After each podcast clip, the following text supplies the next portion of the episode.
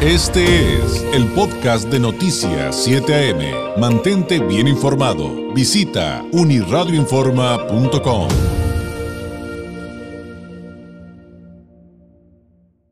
Le agradezco enormemente a Luis Armando Padilla Fitch, el presidente de la Asociación de Industriales de la Mesa de Otay. De ahí nos tome la llamada. Presidente, muy buenos días.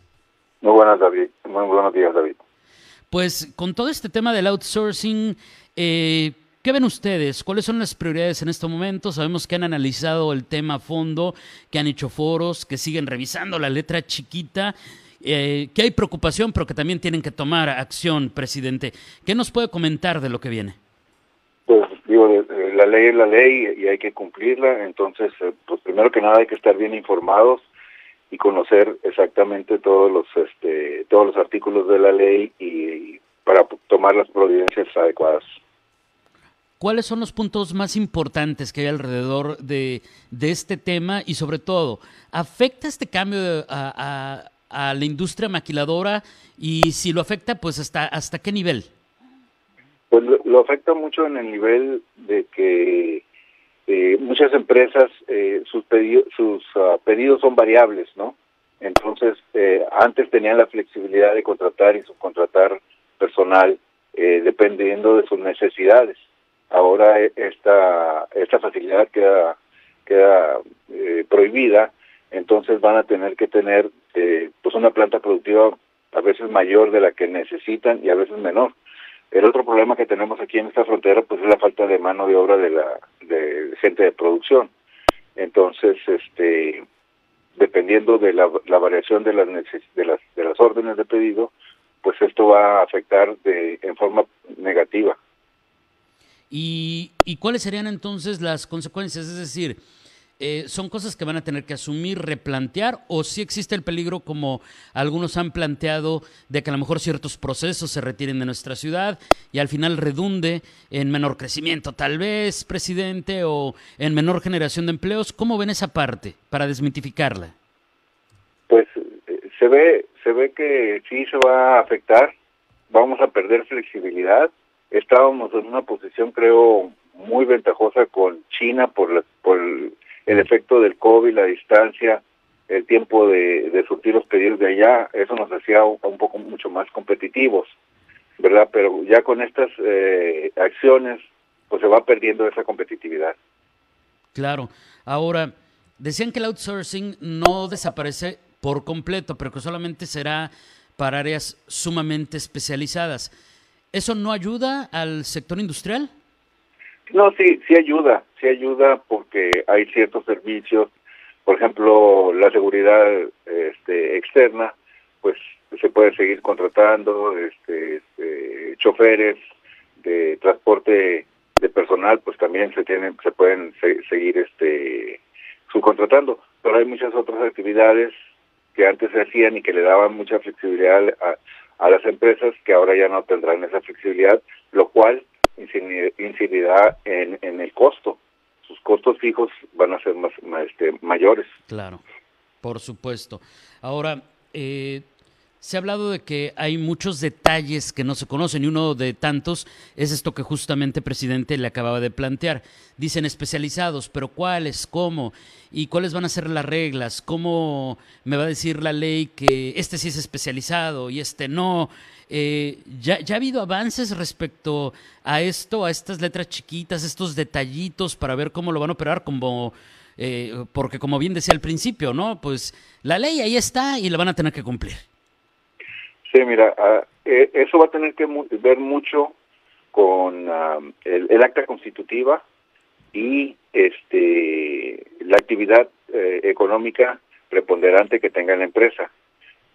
Eh, e, esas dos cosas van a, van a marcar lo que es o no susceptible a, subcontratar, porque al, en, las, en las actas constitutivas, al tener el objeto social, estás eh, definiendo exactamente a qué te dedicas, ¿sí? Y, y, eso marca la actividad preponderante económica que tengas. Entonces, todo lo que se salga de ahí, eh, aparentemente se debe, se debe de poder contratar, eh, subcontratar.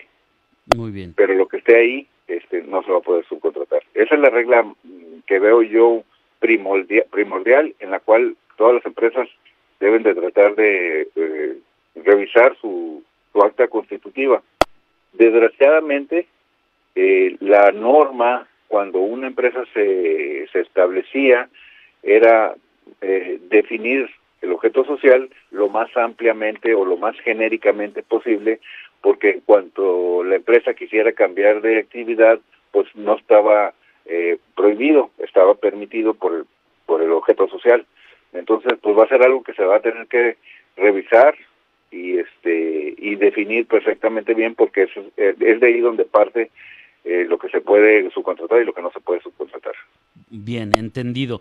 Finalmente, presidente, em, eh, pues tengo entendido que, que esto implica mucho trabajo para ustedes, porque aunque de repente nosotros eh, desde afuera decimos, no, pues vienen los cambios por el outsourcing. Realmente ustedes van a tener que hacer adaptaciones en muchos sentidos, no solamente en lo laboral, también vienen cambios, ajustes eh, que tendrán que hacer en lo fiscal y como ya decía, ¿no? Incluso con la acta constitutiva, refiriéndonos también en cambios en lo legal. O sea, son muchos ámbitos en los que ustedes tendrán que hacer ajustes. Así es, así es. Eh, viene una revisión muy a fondo porque tiene muchas repercusiones de índole fiscal, financiero, este, legal y con muchas implicaciones. Entonces hay que tener mucho cuidado para no caer en, situaciones este, pues perjudiciales para las empresas, ¿verdad? Como decía, hay que estar antes que nada bien informado de cómo viene esta ley. Y, ahora que hablaba de la mano de obra, sabemos que había en, algunos sectores de la, de, la, de la industria algún déficit de mano de obra. ¿Cómo, cómo anda actualmente eso? Pues todavía hay, hay déficit. Eh, afortunadamente Estados Unidos está eh, rebotando eh, económicamente muy positivo y eso pues nos ayuda y, y eso es una derrama que, que, sentimos, ¿verdad? Entonces, pues las necesidades de, de, mano de obra, de personal para la línea sigue siendo una, una gran necesidad en todo el estado. Le agradezco mucho, presidente, esta plática, poner en perspectiva lo que viene. Habrá mucho que seguir detallando con esto de, de, cómo cambiaron lo de la subcontratación y, pues por supuesto, el, sector que, que, tanto le da Tijuana y Baja California. Le agradezco muchísimo. Muy buenos días. No, pues, agradecido yo, este, muchas gracias es eh, Luis Armando Padilla Fitch, presidente de la Asociación de Industriales de la Mesa de Otay, de la AIMO, pues hablando de cómo están pues eh, eh, pues buscando soluciones, adaptándose a los nuevos tiempos con las nuevas leyes relacionadas con el outsourcing y todo lo que de ahí se deriva, que como usted acaba de escuchar, es mucho más complejo que solamente lo laboral, ¿no? Tendrán que ser ajustes en ese ámbito, pero también en lo económico, en lo financiero, en lo fiscal, en lo legal y eh, pues interesantísimo el tema que, que además pues es, es, primordial para, para nuestra región. Hay comentarios del público. Este fue el podcast de Noticias 7am. Mantente bien informado. Visita unirradioinforma.com.